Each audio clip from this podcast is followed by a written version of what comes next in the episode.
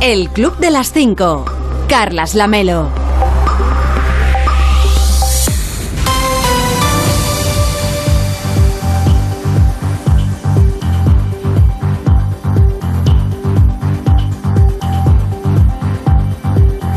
¿Qué tal? Muy buenos días. Son las 5 de la mañana, son las 4 en Canarias. Ya es 6 de julio, quedan 178 días para acabar 2022 y 25 para el próximo 1 de agosto, por si a usted le interesa el dato. Hoy va a salir el sol a las 6 y 27 en Cervera, en Lleida, a las 6 y 31 en Samiánigo, en Huesca y a las 7 y 5 minutos en Porto Dosón, en A Coruña. Y para entonces, para cuando salga el sol, ya les habremos contado que...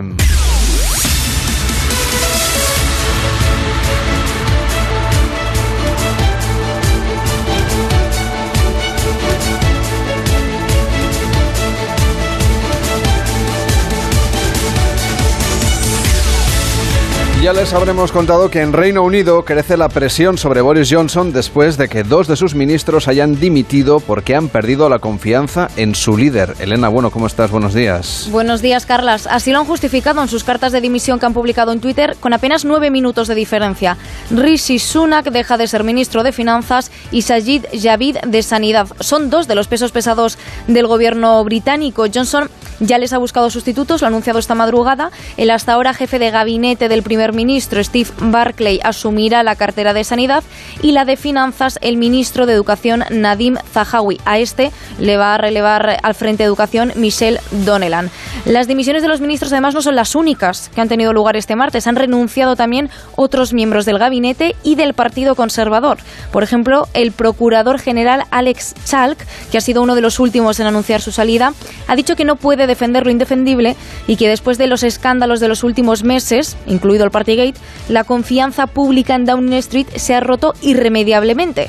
El último escándalo que ha salpicado a Boris Johnson y que ha impulsado esta cadena de dimisiones son las acusaciones de abuso sobre el diputado Chris Pincher, que habría hecho tocamientos sexuales a varios compañeros. Se ha descubierto que el primer ministro Boris Johnson mintió cuando dijo que no conocía esas acusaciones cuando nombró a Pincher responsable de disciplina del Partido Conservador.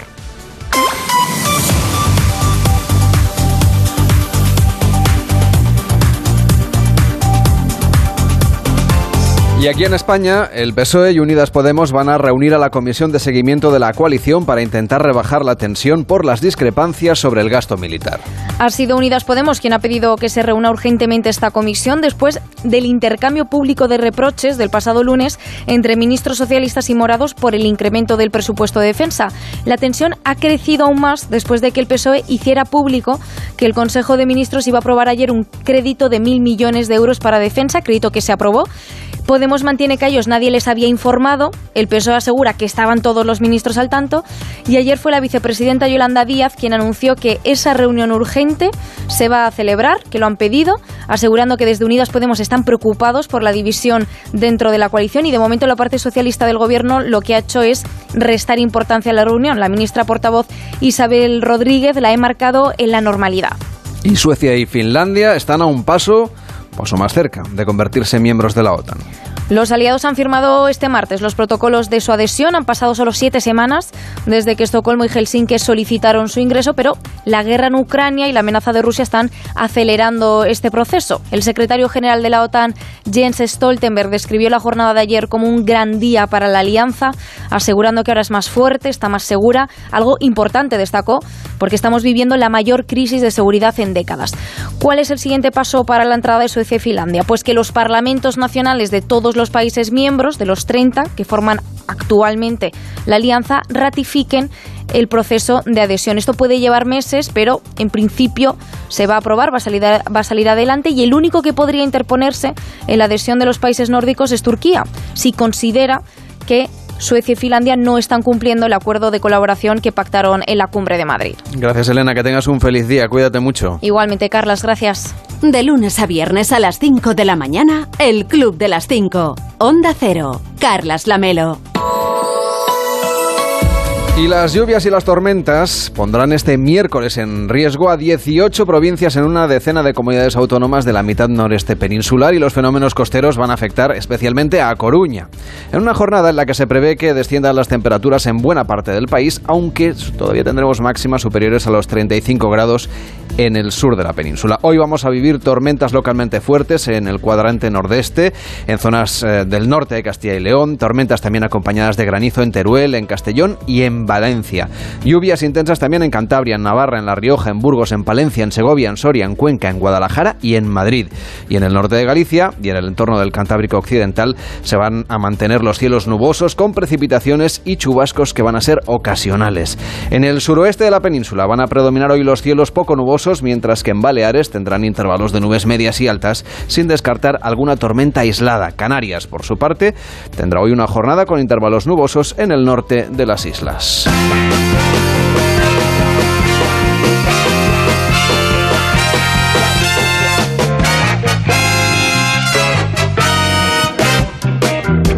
Estamos en el club de las 5, de las 5 y 5, de las 4 y 5 en Canarias. Hola David Cervelló, ¿cómo estás? Muy buenos días. Muy buenos días. ¿A quién le vas a desear hoy especialmente los buenos días? Vamos a empezar por, por Pablo Lasso. ¿Ahora? Sí, sí. Eh, Probando desde la NASA, sí. Sí, pues estamos aquí. Es que como me muevo mucho, eh, toco siempre piso algún cable. Bueno, primero a Pablo Lasso, eh, que, que se hacía viral su, su tweet que decía feliz de compartir con todo el mundo que tengo la confirmación plena y expresa de los médicos que me han atendido de que puedo entrenar profesionalmente a cualquier club de baloncesto. Como diciendo, porque como el Madrid no le ha querido renovar, pues que se, oye, se ofrece al personal que está, que está muy bien. Y luego le quiero mm, desear muy buenos días a un operario de, de, estos de mantenimiento de ordenadores, de videoconsolas y todo eso, que le tocó pues uh, arreglar. Uh, ¿qué, ¿qué, le pasa un poco, doctor? ¿Qué le pasa a mi, a mi PlayStation? Le dice, bueno, eh, le dice quien se la lleva, no, es que salió una cucarachita de la PlayStation y dejó de funcionar. Vaya. Con lo cual ya el, el operario, digamos que pilla un poco de distancia cuando tiene pues que abrirla y efectivamente al abrir la PlayStation encontré ahí pues bueno, una familia numerosa, numerosa de... Se habían instalado en la Se habían instalado, claro, estaban calentitas ahí, está, bueno, ahí tenían ahí su cobijo. Chasquito, ¿no? Juegos gratis, claro, ¿entiendes? O sea, sí, mucho. La verdad es que es de esos vídeos que, que ha compartido el, el, operario, en plan, después de Indiana Jones ya voy yo. Porque claro, tú imagínate, de, es una profesión de riesgo la de, de limpiar las de esto. Total, que al parecer había... Mmm, había pues eso, cucarachas en zonas sensibles, pues claro, que hacía que es que no funcionase la, la placa, porque claro, eso no, eh, la cucaracha dicen que será la proteína del, del, del futuro y esas cosas, pero la, la, la, electrónica parece que no le va bien, no transmite bien la electricidad. Tan ricas las cucarachas, te lo digo. ¿Tú has probado? De sí, sí, sí. Pero por favor, Lamelo, cuéntame estas cosas que a mí me fascinan. Lo digo porque yo no lo voy a probar en la vida. Bueno, sin más. ¿Sabe a pollo, como dicen? No sabría. Las mías, las que yo probé, vaya, las mías, llevaban, llevaban muchas especias, no sé. Claro. Claro, pero Probé en el sudeste asiático. Ah, bueno, bueno, pues así entre el viaje y todo. Por cierto, que, que ya, ya, que tú te encuentras con, java, con sí, jabalís. yo jabalís, sí. Yo pero me he encontrado me hoy una rata del tamaño de un gato viniendo hacia la, rat la hacia la radio. Hacia la ratio, ¿no? Exacto. Casi, pues, casi podemos tener una conversación de lo grande que era. Pues he visto un vídeo viral hoy de una gaviota, de estas que cada vez hay, hay más, que uh, se zampaba uno del tamaño de un gato. Así que igual para acabar. Esta corría como una gacela, eh, te lo digo. Pues las gaviotas también dominarán el mundo, ¿eh? Así que bueno, eh, cucarachas, gaviotas, ratas, todo lo que vendría a ser la nueva eh, jabalís, la, la nueva es un fauna. Zoo, es un zoo sí, vivir es, es vivir como en la selva. O sea que vigilen con sus animalitos y sobre todo prohíban la entrada al interior de sus videoconsolas a cucarachas.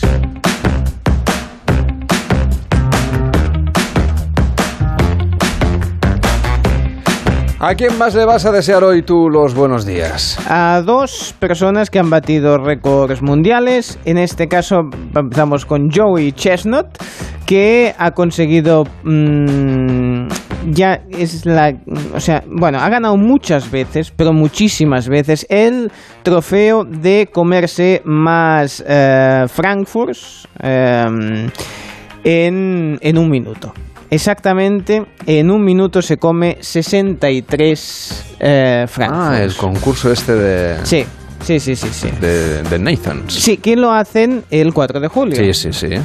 Bueno, se- son muy americanos esto de... ah, También estuve un- una vez. También, pero, Pero yo no comí ningún perrito caliente, solo lo fui a ver, ¿eh? pero en la Melo, pero ¿dónde- cómo- ¿de dónde sacas el tiempo para Joder, estar no, me tanto? fui de vacaciones al 4 de julio a Nueva York.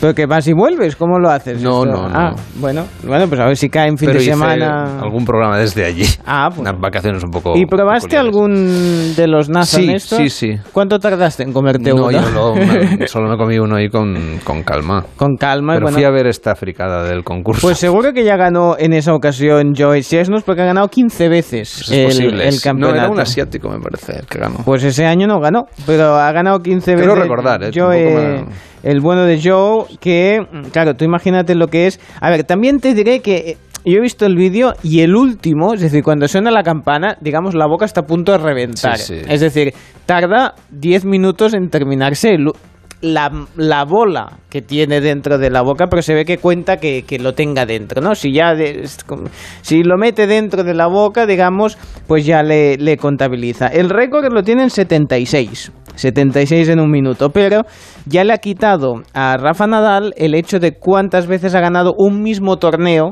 eh, un protagonista, en el caso de, de Rafa, con el abierto de, de París, Roland Garros, con lo cual Rafa a ganar el año que viene y, así, le quitas el- este récord a, Joe que te lo ha, bueno, por comerse, com- comerse Frankfurt. Interesantísimo también lo de Lara Noonan, una chica australiana de 16 años que ha conseguido su tercer récord Guinness, en este caso por ser capaz de identificar en menos de un minuto, no, en un minuto, 40 presidentes de los Estados Unidos. Three, two, one, go. William McKinley, Barack Obama, Quincy Adams, Thomas Jefferson, Joe Biden, Harry S. Truman, Warren G. Harding, George W. Bush, Benjamin Harrison, Está acelerado, porque eh, si no es que encima tiene voz de, de, de, de Donald 2X Trump, de, WhatsApp. ¿eh? El tema es que hay una tiene un asistente que le va dando al botón para ir girando presidente, presidente, presidente y ella lo va lo- lo- los va adivinando todos. Es, eh, ya tenía el récord de, de 88 personajes de Marvel en un minuto y 102 personajes de dibujos animados en un minuto.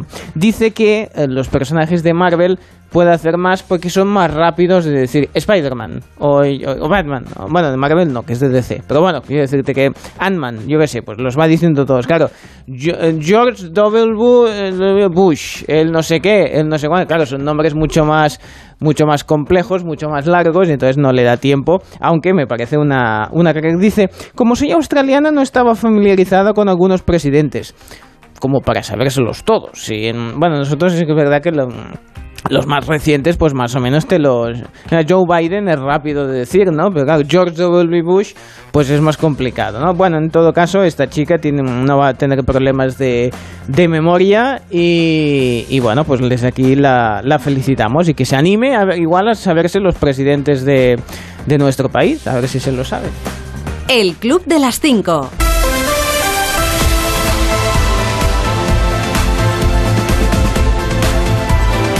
Y consternación por la lesión de Alexia Putellas y máxima expectación hoy ante el partido de Rafa Nadal mientras siguen presentándose jugadores para la nueva temporada. Ana Rodríguez, ¿por dónde empezamos? Buenos días. Hola Carlas, ¿qué tal? Comienzo con la peor de las noticias, la que nos llegaba anoche desde Inglaterra. Alexia Putellas, la balón de oro, la mejor futbolista del mundo, se pierde la Eurocopa. En el entrenamiento de ayer sufrió una rotura de ligamento cruzado anterior de su rodilla izquierda y estará entre 6 y 8 meses de baja. Un golpe tremendo para la jugadora y también para la selección que ve como sus opciones en esta Euro se reducen sin su mejor futbolista. Por cierto, una Eurocopa que comienza hoy a las 9 de la noche con el partido entre Inglaterra y Austria. Antes, a las 3 de la tarde, en la Eurocopa Sub-19, España buscará la final ante Suecia. En tenis, Rafa Nadal juega a las 4 de la tarde su partido de cuartos de final de Wimbledon. Lo hará ante el norteamericano Taylor Fritz. Ya conocemos la primera semifinal, la que jugarán el tenista local Cameron Norrie frente a Novak Djokovic, que tuvo que remontar dos sets ante Sinner. Y en fútbol, el Barça presenta hoy a su primer fichaje, el centrocampista marfileño Kessie, y bomba para el Mundial, porque Iñaki Williams, el delantero del Athletic Club de Bilbao, ha decidido jugar con la selección de Ghana. No ha entrado en los planes de Luis Enrique, así que decide jugar con la selección del país de sus padres, que estará también en el Mundial de Qatar. De lunes a viernes a las 5 de la mañana, el Club de las 5. Onda Cero. Carlas Lamelo. Hoy en Onda 0.es nos cuentan que el Ministerio de Sanidad ha comunicado que los hospitalizados por COVID suben un 21% en una semana, el da que también se incrementa a los pacientes de UCI y se registran 353 muertes. Con este aumento de casos, comunidades como Euskadi recomiendan el uso de la mascarilla a personas mayores y a mujeres embarazadas. Otras comunidades como Cataluña instauran otra vez las bajas automáticas por COVID y algunas empresas vuelven a imponer el tapabocas en el trabajo ante el incremento de positivos. En más de uno, Carlos Alsina entrevistó ayer a Andrés Álvarez, portavoz de enfermedades infecciosas de la Sociedad Española de Medicina de Familia y Comunitaria, y a Lorenzo Armenteros, portavoz de la Sociedad Española de Médicos Generales y de Familia. Ambos coincidieron en que el aumento de casos está saturando al sistema sanitario. Quizá las cifras fueran mucho más altas, porque lo que estamos viendo en nuestras consultas no son pacientes mayores de 60 años, sino pacientes menores de 60 años que hacen una vida laboral, una vida activa, una vida de comunicación y por eso se están contagiando. Perdón. Si tuviéramos esos datos, las cifras se multiplicarían de una forma, yo creo que exponencial. Los números de casos son importantes, los que hay cada día en nuestras consultas. Serían bastante más. Y con la información que maneja la Sociedad Española de Medicina de Familia, Andrés, eh, ¿cómo de preocupante diría usted o dirías tú que es esta séptima ola? La verdadera preocupación es sobre todo por la carga que podemos tener desde el punto de vista laboral. Como lo estaba comentando el compañero, sí que estamos viendo un aumento de una carga asistencial, porque no solamente estamos viendo nosotros a las personas menores de 60 años. De hecho, tradicionalmente el grupo etario de 30 a 60 años ha sido siempre el que tenía el mayor número de contagios. Es verdad que uno de los factores de riesgo que se, que se contabilizan son los mayores de 60, porque son los que pueden terminar ingresando y ejerciendo presión sobre el sistema hospitalario. Pero sobre el sistema de urgencias, que trabajan en urgencias hospitalarias, y el sistema de atención primaria, la presión asistencial que puede generar este aumento de, casos que estamos viendo puede ser bastante importante y bastante comparable a la sobrecarga de trabajo que hemos tenido en olas previas. Y la reina Leticia ha dado positivo en coronavirus con síntomas leves y su agenda se ha suspendido según fuentes de la zarzuela. Y aunque Boris Johnson se veía a salvo tras superar la moción de censura, la moción de hace un Hace unas semanas, ayer le dimitieron dos ministros, el de Economía y el de Salud, que se marchan haciendo públicas sus discrepancias y tras anunciar la pérdida de confianza en el primer ministro. Un movimiento de consecuencias imprevisibles. Esta nueva crisis surge tras saberse que el subjefe de la bancada del Partido Conservador en el Parlamento, Chris Pincher, había manoseado a dos hombres en un club privado de Londres. Con los días se ha venido sabiendo también que ha habido otros casos de acoso sexual. Johnson negó en un principio que supiera de estas denuncias, pero con el paso de los días también ha tenido que ir cambiando su versión y otra vez, eh, de nuevo, pues ha tenido que desdecirse para acabar reconociendo que sabía de alguna de estas denuncias informales y pese a todo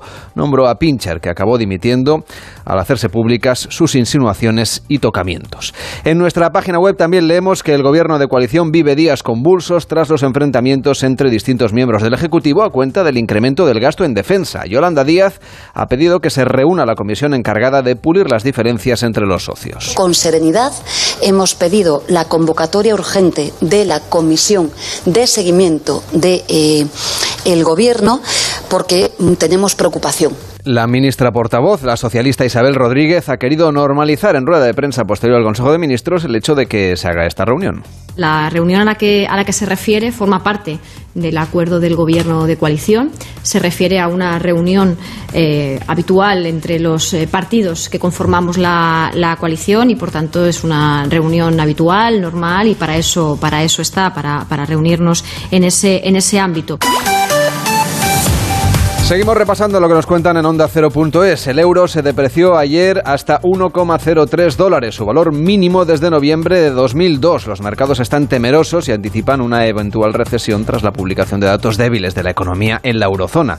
De hecho, el IBEX 35 se dejó ayer un 2,5% y ha perdido el nivel de los 8.000 puntos. Y la ministra Teresa Rivera afirma que la bajada del precio de la luz por el tope del gas va a empezar a notarse en la factura de julio. El primer recibo que recibiremos, que nos llegará nuestras casas desde el incremento de la rebaja fiscal y desde la aplicación del tope del gas será en julio. Evidentemente estoy hablando de reducción relativa, con lo que hubiera sido en ausencia de estas medidas. En términos absolutos se puede producir una reducción menor para quienes tienen una tarifa PVPC y una reducción más importante para quienes tienen una tarifa en el mercado libre. Y en nuestra web también destacan que Onda Cero es la única gran cadena de radio generalista en España que crece en audiencia en el último estudio general de medios de esta temporada. Cada día nos escuchan 2,1 millones de oyentes. Carlos Alsina vuelve a pulverizar su mejor registro histórico en más de uno, que suma 206.000 oyentes en el último año y supera el millón y medio de seguidores. Julia Otero obtiene su segundo mejor dato histórico, con Julia en la onda, claro, al crecer y llegar a los 628.000 oyentes.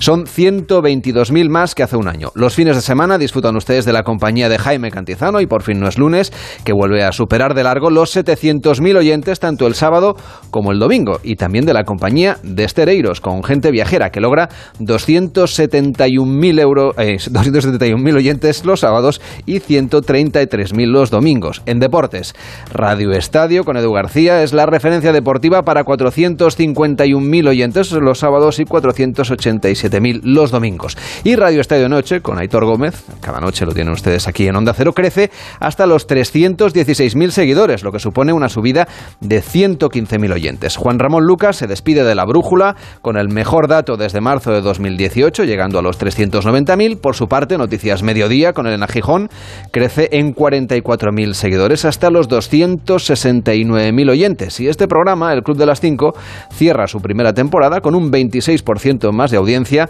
de los que escuchaban esta misma franja hace un año. A3 Media Radio es el único grupo que mejora sus datos con respecto a la ola anterior. Y en Onda 0.es también destacan que Reino Unido prohíbe ir al cine a ver la última película de los Minions con traje de chaqueta.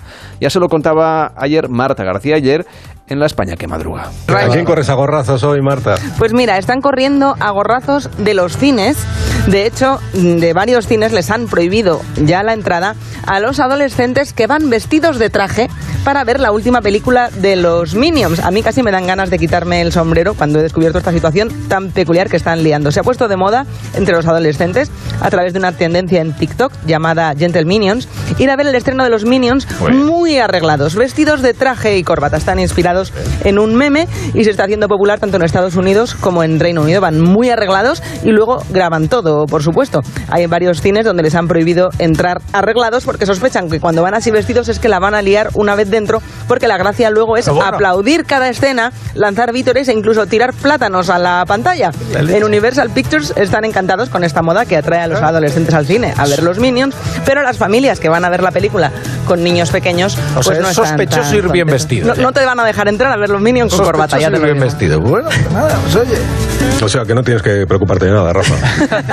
En Onda 0.es también puede leer qué normas debe seguir si va a viajar este verano en autocaravana, especialmente para evitar sanciones, por ejemplo, por acampar en la playa, en espacios protegidos o por exceso de velocidad. Y en la web también le explican los detalles de un estudio de la Universidad Carlos III de Madrid que asegura que en 2021 se evitaron 15.641 siniestros vira- eh, viales, 13.110 heridos y 148 muertes. Todo gracias a las inspecciones técnicas de vehículos, a las ITV.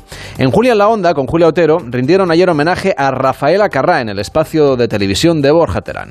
Yo creo que ha crecido, ha crecido ahora. El, persona- el, personaje de Rafaela Carrá ha crecido. Yo creo que cuando empezó en la tele, ah, desde determinadas posiciones, se veía como una cosa populachera. ¿eh? Es decir, que los prejuicios también hicieron de las suyas. Igual que cantantes maravillosos que tenemos en España hace 30 años se les miraba como por encima del, hom- del hombro por parte de ciertos sectores y que ahora son incuestionables, ¿no? Nadie, Sí. nadie ah, pondría ninguna pega a su existencia. Con Rafaela También ocurrió Sí, eso. Yo creo que va ganando con la perspectiva del tiempo. Del tiempo, sí. Porque fue muy pionera y los que abren camino los primeros también tienen que desmontar muchos tabús. Tú estuviste en Italia viendo. Fui a verla, fui a verla una vez, a- creo que era el año 91, creo que era Roma, porque es que confundo el viaje a Milán con, ah, Sí. con Valerio Lazarov, eh, con Claro, cuando fuiste a Mediaset, que también ella trabajó ahí, igual también fue ahí, en esos platos tan grandes italianos. platos enormes. Ahí es donde descubrí, porque era muy, era el 90-91, eh, en- bueno, en el, en el caso de,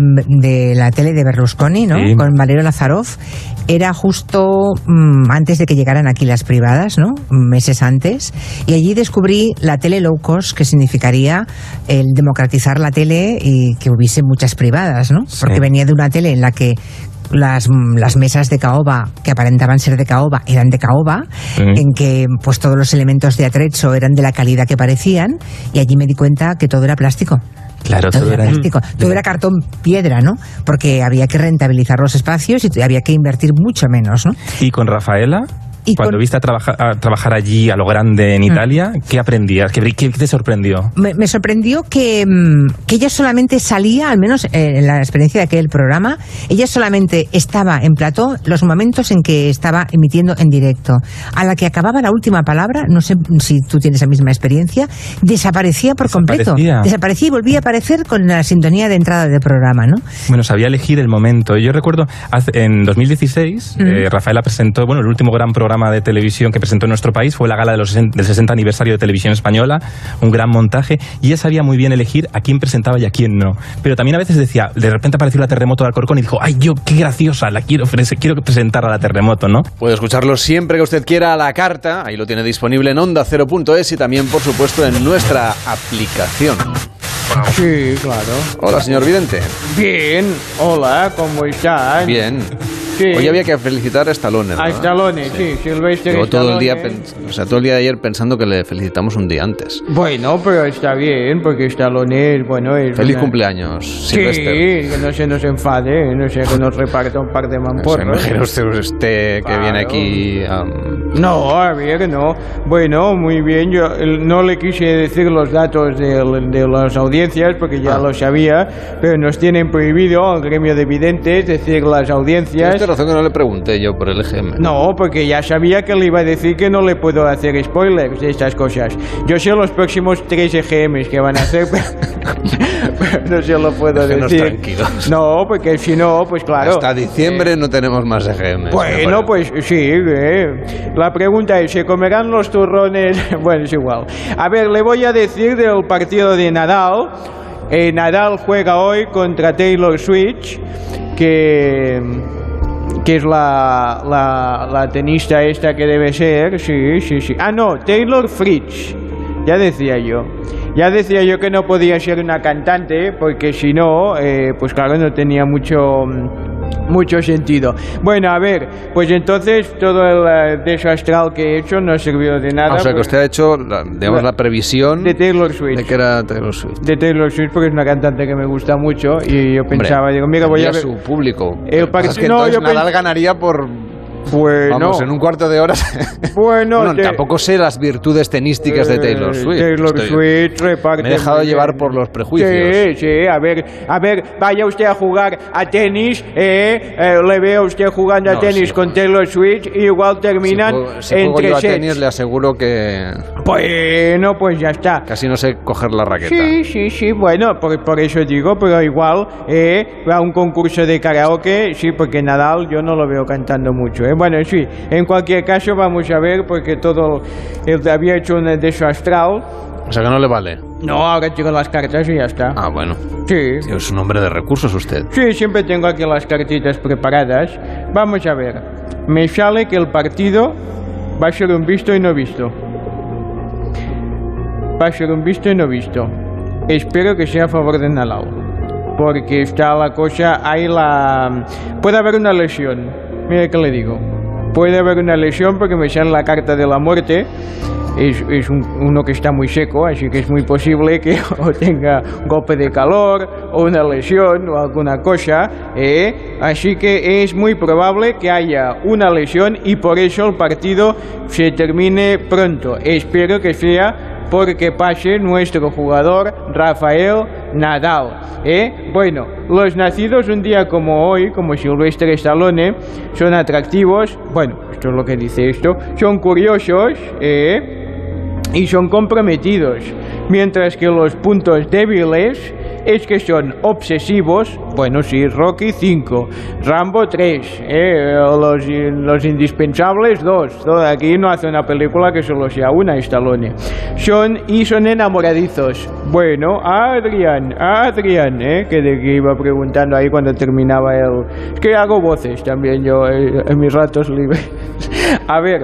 Las le- hace tal y como usted habla, no, no he notado la diferencia. Adrián. Adrián, Ah, ¿eh? sí, sí, casi, no. casi me da la sensación de estar escuchando Eh, a eh, Stallone. estoy ahí en el, en el ring, ¿eh? Adrián, Sí, sí. Adrián, ¿eh? Le van a llamar a usted de la hora guasa a cualquier momento. Sí, cualquier día de estos me lo hacen. A ver, les dejo con una meditación que es un poco más interesante que la de ayer. La de ayer fue La un- de ayer era una, una cagarruta, pero una- aún estoy mirándola. La mente está fuera. Madre, madre mía. Bueno, vamos con la meditación de hoy. Venga. Estoy en un punto en el que se cruzan dos líneas. Toma ya. El Club de las 5. Carlas Lamelo.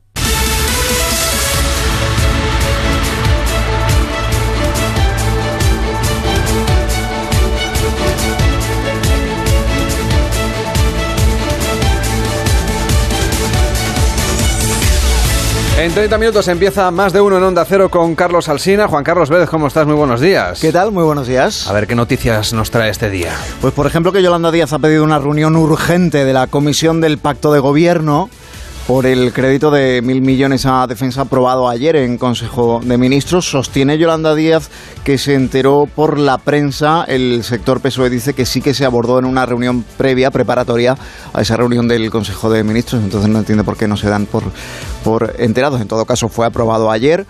Em, pero esto va a seguir abriendo esta brecha eh, entre los dos eh, socios de, de coalición. Eh, luego la séptima ola de coronavirus, la ola silenciosa, que viene haciendo cada vez más ruido porque están empeorando todos los datos que conocemos. Suben los pacientes ingresados, tanto en planta como en UCI. Eh, Cataluña, por ejemplo, recupera las bajas eh, automáticas por COVID a partir de, este día pero la sensación es que los datos que no conocemos también empeoran, porque la incidencia está en por encima ya de 1.100 casos por 100.000, pero es la incidencia en mayores de 60. Y lo que están contando los profesionales sanitarios es que la mayoría de la gente que está requiriendo de atención sanitaria u hospitalaria eh, son menores de 60 que resultan reinfectados y que no aparecen en, ninguna estadística. Y luego está el enésimo incendio que se le ha declarado a Boris Johnson en el 10 de Downing Street. Ayer dimitieron los ministros de Sanidad y Finanzas. ¿Por qué? Porque entienden que el gobierno no se comporta con eh, el eh, decoro que debería, con el respeto a la verdad, con el que vienen a decir que Boris Johnson es un mentiroso, que Boris Johnson ha mentido a la población cuando eh, dijo no tener conocimiento de las acusaciones de acoso sexual a un diputado del Partido Conservador. Eh, Johnson lo negó y luego, como viene siendo habitual, eh, Johnson niega una cosa y luego acaba rectificando. Pues esta vez eh, se ha llevado por delante este caso de momento a dos ministros, eh, dos ministros muy importantes, ¿eh? porque eh, Sajid Javid, el ministro de Sanidad, es un peso pesado del Partido Conservador y Rishi Sunak, ministro de Finanzas, es el em, de facto número dos del, del gobierno o número tres, depende de si le da más importancia a finanzas que a, que a exteriores o, o no. Así que enésimo incendio declarado en Downing Street, ¿apagará el fuego Boris Johnson? Pues ya veremos, ya veremos. Ya vamos contando el fin de Boris Johnson toda la temporada. Sí, bueno, lo que queda. Bueno, de momento ha resistido hasta, hasta hoy. A esta hora, cuando es eh, 6 de julio. A ver, eh, ¿qué más historias nos vas a contar a partir de las 6, Juan Carlos? Pues por ejemplo, eh, en las noticias que no interesan, ya sabéis que David Gabas nos lleva habitualmente a otros lugares del mundo. Hoy no, hoy, hoy no, no nos lleva de viaje, hoy nos quedamos en la península ibérica para hablar del anticiclón de las Azores y de por qué está provocando las condiciones más secas en nuestro país y en el vecino Portugal. eh, desde eh, hace mil años o en los últimos mil años. Y en la historia de una canción, Sara Iturbide nos lleva a 1973. Bueno, en realidad nos lleva al año 2007. O sea, quiero decir que en 2007 James Blunt publicó en 1973. ¿Se, se- se entiende? Sí. Sí, bueno, por, por si acaso Si no, yo luego lo escuchan Por si acaso luego, luego Sara va a contar la historia de cómo, de, de cómo James Blunt sacó en, en 2007 esta canción que se llama 1973. No, no quiero liar a nadie. Ponemos a prueba a los oyentes que se levantan temprano. Sí. A ver, a partir de las 10 de la mañana, ¿qué ofrecéis en más de uno? Pues fíjate todo lo que traen siempre en bandeja, ofreciéndose al público y ofreciéndose a la audiencia con cantidad y cantidad de risas y de buenos ratos de mañanita de radio con Jesús Manzano, con Goyo Jiménez y Leonor Lavado. Así que tenemos una primerita hora de entretenimiento de cómicos bien, bien divertida. A las 11 entrevistamos a Bárbara Goenaga y a Luis Callejo, que estrenan serie que se llama La Noche Más Larga. Y por supuesto, por supuesto, hoy nos vamos a ir a Pamplona. Hoy nos vamos a ir a Pamplona para vivir en directo el chupinazo con el que dan comienzo los Sanfermines, yo creo que los más esperados que se recuerdan en mucho tiempo después de dos, de dos años, dos larguísimos años, para los pamploneses y pamplonesas sin poder celebrarlos por culpa de la pandemia. Pues que lo disfruten los pamploneses, las pamplonesas y quienes tengan la suerte de irse para allá para vivirlo en directo. Y ha Si dicho no- el alcalde de Pamplona que tampoco, que no vayan muchos, ¿eh? Ya, que con, con- con cuidado. Que, que Bueno. ya, ya, ya van a estar apretados. Bueno, pues en cualquier caso viviremos desde la radio en directo ese chupinazo en tiempo de más de uno. Cuídate mucho, que tengas un feliz día. Igualmente, Hasta chao. luego.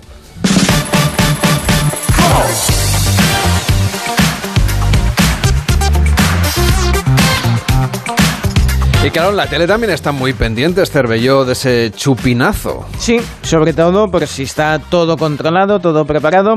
En Más Vale Tarde entrevistaban al alcalde de Pamplona por si eso, por si está todo, todo listo, todo preparado. Bueno, señor Maya, a ver si va todo bien. No espera usted nada raro mañana en el chupinazo, ¿no? que otros años hemos estado con que si ahora No, ondea la no. burriña deja de ondear con una pancarta, con no sé qué. Mañana no espera usted nada raro. No, yo no esperamos nada raro. eh, yo creo que todo va a ir perfectamente bien. Estamos preparados y a mí me, encantaría, Cristina Pardo, que eres de aquí, ¿no? Que Sí, ahí estaré mañana. ¿no? Eh, me, me encantaría. ¿Vas a estar mañana aquí? Hombre, en el ayuntamiento, dentro. O, o vas a estar a través de los medios? No, no, dentro del ayuntamiento. ¿Estás? Mal Pues se nos tiene que dar, señor Maya, para no encontrarnos. Oye, pues te buscaré, estoy encantado de que estés y mañana nos vemos y a disfrutar de, de nuestras fiestas que son hermosísimas y además ya acabó el chupinazo lo tira Juan Carlos Unzué. Sí, tenga cuidado porque yo voy con tanta ilusión que lo mismo. lucha Sí, pero digo que tenga cuidado que yo voy con tanta ilusión que lo mismo quito a un zue y lo tiro yo. Bueno, pues igual se, se adelanta, ¿no? Como estaba explicando el alcalde por la lucha contra, contra la ELA. Bueno, eh, eso sí, mm, Cristina ya va mm, con conocimiento de causa, porque le han explicado que, ojo, que igual, igual A hay que ir con chubasco. A ver. Un Bueno, eh, la verdad es que hay que decir que la previsión para mañana para el chupinazo está muy pero que muy complicada, porque es verdad que depende un poco del modelo meteorológico que veamos. Sí. No es que no me quiera O mover. sea, ¿hay algún modelo optimista que diga que no va a llover en Pamplona durante el Pues chupinazo? Curiosamente todavía el de Meta, aunque es verdad que yo creo que a veces no activan los avisos un poquito pues por, por, por miedo entre comillas. Pero bueno, hemos intentado explicar de la mejor forma posible cómo va a ser mañana la probabilidad de precipitación en el momento del chupinazo. El chupinazo Sí. es a las 12 de la mañana, lo sabes tú perfectamente. Pues bueno, en ese momento esa probabilidad de precipitación en el chupinazo es media. Es decir, que justamente a las 12 de la mañana no se prevé que llegue la tormenta. Podría llegar antes o después. No hay que descartarla. Pero bueno, eh, hay probabilidad de precipitación, con lo cual yo cogería el chubasquero mañana, sí o sí. Además, es una temperatura en torno a los 22 grados Pero aproximadamente. entonces sí podemos decir que antes, durante o después, en algún momento habrá tormentas. Eso es, en algún momento de todo el día, mañana sí o sí, en Pamplona va a llover. En el momento del chupinazo es muy difícil con las tormentas decir la hora exacta, la probabilidad es media, pero a lo largo de todo el día la probabilidad es alta, con lo cual en la mochila el chubasquero, porque mañana va a ser sin duda pues, y el 22 mejor amigo en grados, eh, 22 grados. En el momento del chupinazo, es en el Uh. momento del chupinazo. La máxima es de 25. Bueno, no es frío, es calor. Para mí es una temperatura muy agradable los 25 grados. Pero bueno, calor, calor no es. Para estar trabajando, yo creo que es una buena temperatura. la que tenemos. Bueno, una buena temperatura para estar trabajando 25 grados será si te gusta el calorcete, porque 25 grados para estar trabajando y encima con el chubasquero, hombre, puedes hacer un efecto invernadero ahí, ahí mismo y empezar a sudar como una, como una Bueno, cosa. ahora las probabilidades de precipitación están entre el 40 y el 70% según la AEMET en el centro de Navarra. Bueno, Más probabilidades en el sur y en el este. Bueno, pues suerte, no suerte un poco. Es lo que decían. Pero igual a esa hora del chupinazo justamente pues da una tregua. Ya bueno, pero no sales de casa y ya estás ahí, que decirte que más vale que lo lleven, lo que decían el chubasquero por si, por si las moscas. Por cierto, han comentado también en Más Vale Tarde, eh, comentando el caso de, de Alejandro Valverde, que el ciclista que fue atropellado, pues las cifras de atropellos que verdaderamente ah, asustan. A ver, el relato que hacen es de una tentativa de homicidio. Quiz- Quizá la verdad se encuentre entre las dos aguas. De hecho, no he visto las declaraciones, coche- pero como bien dices, perdona Leo, si hay medidas cautelares y una libertad provisional, indicios tiene que haber de que el, las coche, cosas y el coche son... se lo han quedado, ¿eh? Para investigar lo que pasa con ese coche. En España hay 11.000 y pico atropellos al año, ¿eh? y han muerto en los últimos tres años 200 ciclistas atropellados y mucha gente se da la fuga. Mucha gente se Bueno, da la y de fuga. hecho, en la No, a ver, por reforma- desgracia no es una, es- no es una excepción con la regla, es que No, se, se dan, es que se dan reforma en el 1.500 a la Penal fuga, ¿no? en la que precisamente en el 2019 se penalizaba como un delito autónomo provocar un accidente y darte la fuga. Eso porque hasta- porque por el gran número de personas que dejaban tirado un herido. En todo caso, lo que está diciendo Benjamín es verdad y yo creo que de alguna manera pues esos adelantamientos temerarios pues Claro. siguen siendo una, una realidad y yo creo que día. debemos trabajar todos en que, en que eso no suceda. En el intermedio ya están de vacaciones porque nos ponen los mejores momentos de la temporada, así que va muy bien para ir recordando cosas que han ido pasando a lo largo del año, como por ejemplo la serie que titularon The Brown, más que The Crown, The Brown, el marrón en este caso, con eh, declaraciones que estaban relacionadas con el rey Juan Carlos. Felipe González quiso reivindicar el legado de don Juan Carlos por encima de los errores que haya podido cometer. No se valora su legado. Ni todos tienen una mochila, o todos llevamos una mochila, sobre todo si hemos hecho algo en la vida. El que no ha hecho nada más que tomar el sol y vivir del cuento, pues la mochila que lleva, ese se le, pues se le puede haber quemado la piel. Ahí tiene razón. Así que eh, los que hacemos algo en la vida, pues llevamos una mochila. Pero entenderá usted que hay mochilas y mochilas. No sé cómo será la suya, señor González, pero con la de escándalos que está acumulando, pues me temo que Juan Carlos I lleva un pedazo de macuto. Majestad, si al final vuelve no se le ocurra facturar eso, que se nos puede ir la mitad del presupuesto de la Casa Real en el recargo por sobrepeso. Tal como están Con las los líos compañías. que están ahora en los aeropuertos. Sí, Mal- y encima, eso sí que es caro, ¿eh? Lo de, lo de kilos de más, en ese caso, pues que, que vigilen, ¿eh? Este, sí, sí, totalmente. Cuídate mucho, Cervello, a la Hasta- maleta. Hasta luego. Hasta ahora. El Club de las 5. Onda Cero. Carlas Lamelo.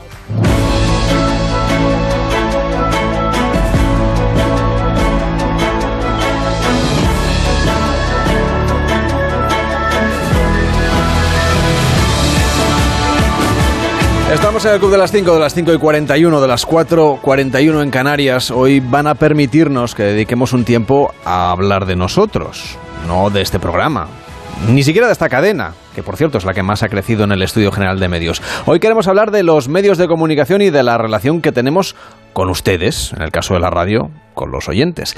La Universidad de Oxford ha elaborado un informe, junto con el Instituto Reuters, que pone manifiesto que muchos ciudadanos viven de espaldas a lo que le contamos aquí en las noticias, porque dicen que están cansados de tanta polarización, de tanto sesgo, pero además prefieren ignorar lo que sucede pues para no recibir tantas malas noticias. Este fenómeno está creciendo además conforme se expande el uso de las redes sociales, por eso queremos hablar de él con Eduardo Suárez, que es director editorial del Instituto Reuters para el estudio del periodismo en la Universidad de Oxford. Hola Eduardo, ¿qué tal? Buenos días. Hola, muy buenos días. O sea que estamos cansando un poco al personal con tanta política y tanta crispación. Bueno, sí, la verdad es que eh, el estudio que publicamos cada año aquí en el Instituto Reuters, eh, pues es, es, es lo que nos dice. Eh, es un estudio que hacemos cada año en 46 países de todo el mundo, está basado en una encuesta eh, pues global y este año nos ha sorprendido. Es, habíamos preguntado por este asunto en 2017 y en 2019 y vemos claramente una evolución hacia arriba del porcentaje de gente que nos dice que evita las noticias a propósito. Eh, no hay una sola causa eh, y es- no, es, no es fácil no desentrañar, pero, pero sí es cierto que una mayoría de, de la gente pues nos dice, por ejemplo, que eh, pues eh, le parece que hay demasiada política o demasiada pandemia en las noticias. También hay gente que nos dice que, que las noticias le bajan un poco el ánimo. Eh, y luego en algunos países, sobre todo en los más polarizados, en Estados Unidos, en el Reino Unido, eh, también hay mucha gente que nos dice que eh, percibe las noticias como, como algo demasiado sesgado, como que no es de fiar y que, está un poco sesgado también por, el, por, por la línea editorial de cada medio. Vamos a repasar algunas de estas cosas que han salido en este estudio, que es interesantísimo, sobre todo para los que nos ponemos aquí frente al micrófono, por ejemplo, para explicar cosas. Claro, mm, demasiada pandemia es comprensible seguramente, ¿no? Porque también se ha dado mucha información, mucha información que luego se ha ido cambiando porque se han averiguado nuevas cosas sobre el coronavirus, etcétera. La pandemia nos ha fatigado mucho y, ya supongo que, es bastante normal incluso que la gente pues necesitara cierta distancia respecto de, de, las cosas que estaba viviendo cada día. Pero claro, la política, la política y la polarización y el sesgo ahí sí que tenemos trabajo no solamente los periodistas, sino también los políticos, pero vamos a ponernos deberes nosotros. ¿Hacia dónde creéis vosotros o crees tú que, debería evolucionar el, este negocio nuestro del periodismo de contar cosas para evitar este agotamiento de nuestras mm. audiencias? Sí, bueno, la verdad es que eh, tocando un poco las dos cosas ¿no? de las que hablas, la pandemia es un caso curioso porque el año pasado, en cambio, que también estábamos en pandemia y también hicimos el informe, Em, en cambio, la confianza en las noticias subió y, un poco la explicación que, vimos, por lo que nos decía eh, la gente, es eh, precisamente que, que muchos eh, oyentes, muchos lectores, eh, percibieron el periodismo como algo verdaderamente útil en sus vidas en el medio de la pandemia, ¿no? Pues porque, eh, bueno, pues todos los medios dimos muchos detalles, ¿no? Sobre cómo, eh, cómo protegerte del virus, cómo vacunarte, porque las vacunas eran importantes. Realmente hubo mucha información útil y mucha información poco polarizada. Y esto encaja un poco con el segundo, con el segundo punto de tu pregunta. Yo creo que lo que pasa a veces con la política, que es algo que afecta efectivamente a, nuestras vidas y, y sobre lo que debemos efectivamente seguir informando. Lo que pasa es a veces, el, eh, el problema quizás a veces es el cómo más que el qué, ¿no? Y, creo que a veces eh, la gente pues está percibiendo a veces las, las, luchas políticas y el politiqueo más que la política como algo ajeno, ¿no? Y como también como una trama un poco desencajada, ¿no? Como que de repente llegan, abren una novela en la página 180 y no conocen muy bien los personajes, no saben de qué está de qué está hablando eh, el, político de turno en el Parlamento y creo que eso a los medios, pues para los medios es desde luego un, desafío, porque evidentemente pues los políticos marcan la agenda, eh, intentamos cubrirla lo mejor que podemos, eh, pero bueno, hay que encontrar un poco el equilibrio quizá, ¿no? Entre, entre cubrir esa agenda y, em, bueno, pues eh, ejercer un poco el derecho de, que tienen los ciudadanos a saber y a saber cosas que de verdad les importen, no, no a veces declaraciones un poco estridentes, ¿no? Como las que hacen nuestros políticos. Volviendo al tema de la pandemia, que ha cansado un poco al personal, quizá es que y no ha ocurrido solo con la pandemia, ocurrió aquí en España luego con el volcán, quizá ha pasado también con la guerra en Ucrania y con cualquier noticia que de repente pues se convierte en machacona, quizás es que nos falta buscar otras historias, ¿no? Ampliar un poco la mirada para explicar mejor las cosas y algunas otras cosas diferentes que también pasan, que también son noticia y que a lo mejor no recogemos. Mm. Sí, hombre, yo eh, creo que efectivamente, como bien dices, cualquier noticia que se alarga mucho en el tiempo tiene el potencial de, bueno, pues de, suscitar el mismo sentimiento, ¿no? De hartazgo, de, cansancio, y es normal, ¿no? Lo vimos con el volcán, lo vimos con, con, con la pandemia, lo vimos con Ucrania. Pero bueno, ahí está también nuestro papel, ¿no? Y el papel de los buenos periodistas de intentar eh, hacer que a la gente le importe. Yo recuerdo en, en Perugia, en el Festival de Periodismo de este año, eh, como la consejera delegada del, del Kiss Independent, un periódico que lleva cubriendo la guerra mm, pues, pues, pues durante meses y de una manera excelente, ¿no? Eh, decía que como los ucranianos realmente a lo que tenían miedo de verdad era a que a la gente dejara de importarle la guerra en Occidente, ¿no? Porque ellos tienen muy vivo el recuerdo de 2014 cuando de repente Putin invadió Crimea y luego y luego el Donbass y, de repente a la gente en Occidente le dejó de importar, ¿no? Y, recuerdo como ella decía, por favor, hagan ustedes, porque la audiencia eran periodistas, hagan ustedes que, esto le siga importando a la gente, ¿no? Yo creo que eso, que, que, que, vale para Ucrania, creo que vale también para otras historias. Es muy complicado que a la gente le importe pues pues una noticia que lleva en el canalero pues yo que sé tres cuatro cinco meses y lo vemos también a veces con los juicios de corrupción en España y con, noticias que son realmente importantes pero que llevan tanto tiempo en la actualidad que es complicado que a la gente le importe no y yo creo que ese es nuestro papel. No es no es fácil eh, pero bueno creo que desde luego merece la pena seguir dando la batalla. Hay alternativa a la polarización Bueno, que sí, sí, por supuesto que hay alternativa y una de las conclusiones también del informe es que la polarización no es una plaga bíblica que, que, que nos ha llegado eh, desde, que, desde que existe Internet. Eh, hay países muy, muy polarizados como Estados Unidos o como el Reino Unido eh, y hay países donde también existe Internet y donde también usan móviles y redes sociales como Alemania, como Noruega, donde no existe esa polarización. por eso creo que es, es, importante subrayar esto, porque se dice mucho, muy a menudo, la polarización no es un fenómeno que haya empezado con Internet ni que ni, es un fenómeno inevitable ¿no? Eh, por, por Internet. Hay países que están muy polarizados en parte por causas que tienen que ver con su eh, entorno político y que estaban ya antes de Internet. En el caso de Estados Unidos es muy evidente, eh, pues bueno, todo el, entorno de, Fox News, de, de, los locutores de radio de la, de la derecha más radical americana, que fueron polarizando al país cuando todavía Internet no existía, en los años 80, en los años 90, eh, y que ahora, evidentemente, Internet pues les ha ayudado porque pues les da una plataforma y sobre todo a través de las redes para acelerar esa polarización. Pero en otros países no es así. Yo creo que España está un poco en el medio. Es un país que quizá no estaba tan polarizado antes, pero que en el que estamos empezando a ver algunos de esos fenómenos que hemos visto antes en Estados Unidos o en el Reino Unido, eh, pues de políticos atacando a periodistas, de mm, eh, pues eso, de, de, opciones políticas muy estridentes a izquierda y a derecha, y creo que esto nos debería hacer pensar y sobre todo también a los periodistas, ¿no? Eh, sobre a quién le estamos dando voz, porque los medios, incluso en este entorno tan tan democratizado, ¿no? Donde, donde todo el mundo tiene un altavoz, los medios siguen teniendo el altavoz más grande y darle voz a alguien en una entrevista, en una radio, en una televisión de, eh, en un horario de máxima audiencia es algo que todavía de verdad importa a la hora de polarizar a la sociedad y polarizar a las audiencias. Fíjate que dices todavía, porque habéis detectado en el informe que los más jóvenes, lo de los medios tradicionales, lo consumen poco, les gusta informarse a través de las redes sociales Claro, tampoco sé si los jóvenes de hace 20 años a lo mejor tampoco leían muchos periódicos.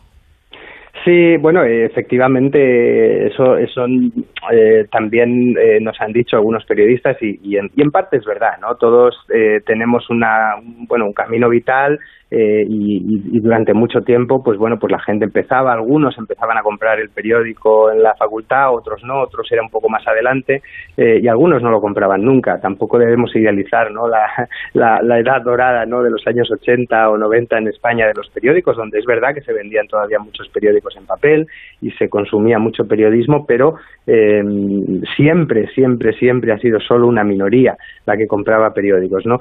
lo que ocurre ahora quizá, o sea, y eso es verdad, pero lo que ocurre ahora quizá es que, y si hemos detectado eso, hay una generación que ni siquiera son, eh, como se suele decir, los millennials, sino es un grupo muy, muy concreto, que ya no son millennials, son eh, personas entre 18 y 24 años que sí parecen tener una conducta muy distinta incluso de la gente un poco más mayor, ¿no?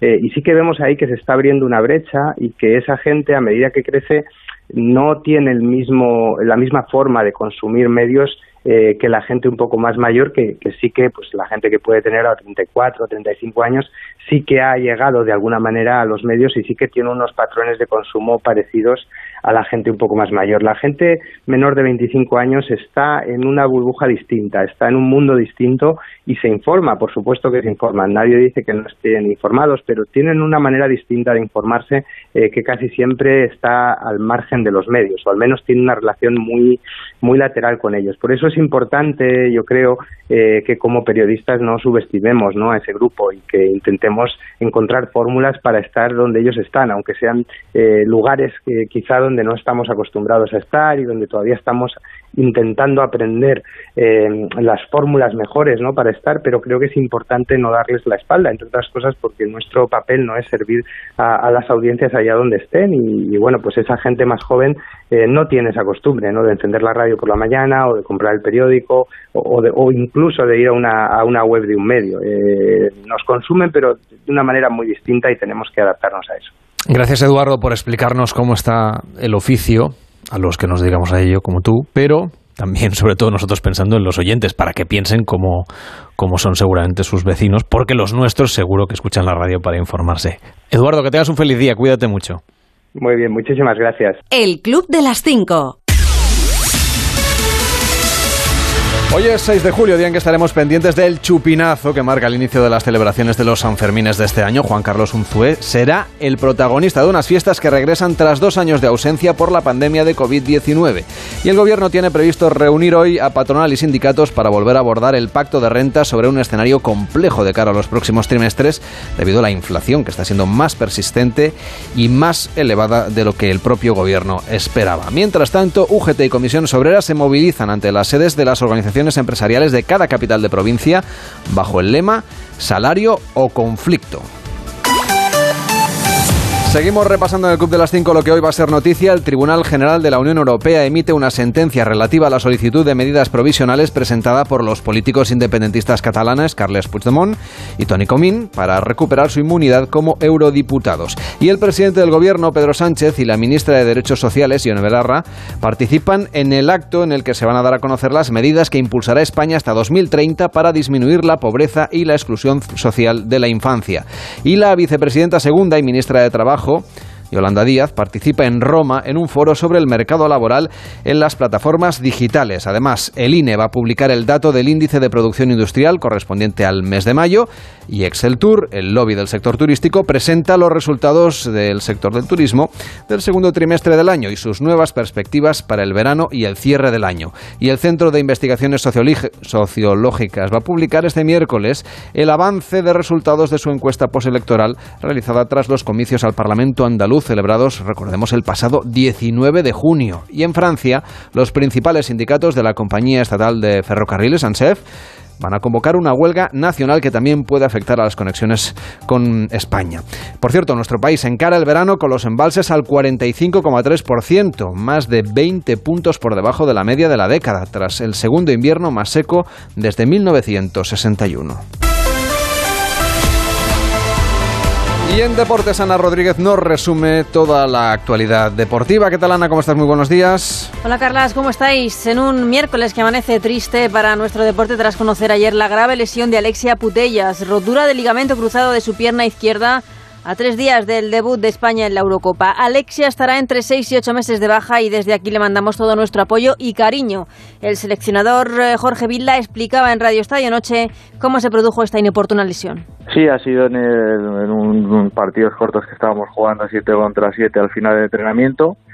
Un apoyo con su pierna izquierda para golpear con la derecha y pues ha sido apoyar y ha notado el crack ya han saltado rápidamente los servicios médicos y bueno, pues desde el principio podíamos esperarnos lo peor y luego se ha confirmado con, la resonancia. También hablamos en Radio Estadio Noche con Francis Roch, entrenador de Rafa Nadal, que esta tarde a partir de las 4 juega su partido de cuartos de final de Wimbledon ante Taylor Fritz. Partido complicado, como decía el propio entrenador.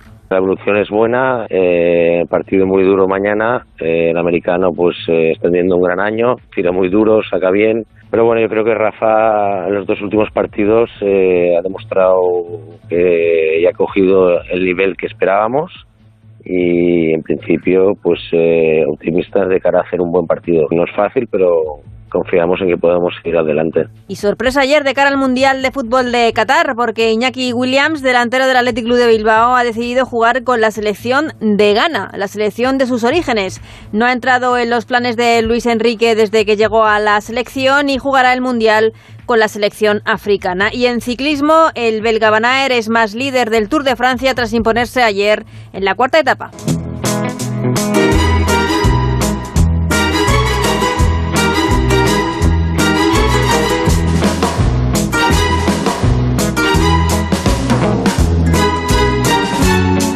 Cervello, te toca mm, hoy poner tú la moneda, ¿eh? Ah, encima pongo la, la moneda pongo la noticia y, la, moneda. Las dos cosas hoy. Por menos mal que, bueno, en fin, va, venga, pues porque llevaba monedas. A ver, a no ser que hoy no quieras tomarte café. No, sí, sí, sí, ahora no ya, llevo, ah, ya es tarde. no llevo ni un céntimo hasta. No, no, el último café del día yo me lo tomo ahora. Venga, va. Pues te cuento que en este caso, bueno, ya sabes que aunque sea el caso de un robo, yo necesito que tenga final feliz, porque me gusta que todo termine bien. Pues en este caso eh, ha ocurrido en Florida, un ladrón entró a medianoche para robar el pasado domingo. Y uh, bueno, la, propietaria de la casa se dio cuenta, empezó a gritar desde, desde la cama, al ladrón, al ladrón, bueno, en inglés, ¿no? Skenson, Skenson, no, en total, que el, el ladrón quiso taparle la boca para que no hiciese ruido, porque era de noche, no estaban escuchando el programa, que ahora es en Florida, eh, pero el cambio horario no es. Entonces eh, lo estaban tapando eh, la boca, total, que al final el forcejeo, se le cayó el móvil Al ladrón. al ladrón y se fue, se dio a la fuga. Se quedó el móvil en casa de la, de la señora y eh, tenía de fondo de pantalla pues una fotografía del ladrón con toda su familia. Ahí, bueno, muy bien, una foto bonita, con lo cual han podido identificar porque además le habían grabado las cámaras de, de seguridad mientras se escapaba eh, con la bicicleta. Así que... Un ladrón en bicicleta. Ah, bueno, hay gente que pedalea deprisa. Bueno, muy ecológico, claro. No, y además puede, puede pillar los, los- Bueno, total, Corey Winson, de 52 años y con una familia preciosa que lleva en su, en su móvil, pues eh, fue identificado y así. Bueno, o sea, para que veas que a veces. ¿Qué foto te pones de tal? Muy profesional no parecía este No, hombre, a ladrón, ¿eh? ver, claro, porque y además tenía antecedentes, no sé si de olvidarse el móvil o de, o de que, pero en cualquier caso, pues, pues en este caso el llevar la foto de la familia y sobre todo la suya, pues le ha jugado una mala pasada. Bueno, ves, final feliz. Gracias, Cervello. Cuídate mucho, que Mañana tengas más. un feliz día. Mañana volvemos aquí al Club de las 5 cuando sean eso, las 5, las 4 en Canarias. Ahora empieza más de uno en Onda Cero con Carlos Alsina. Hasta mañana.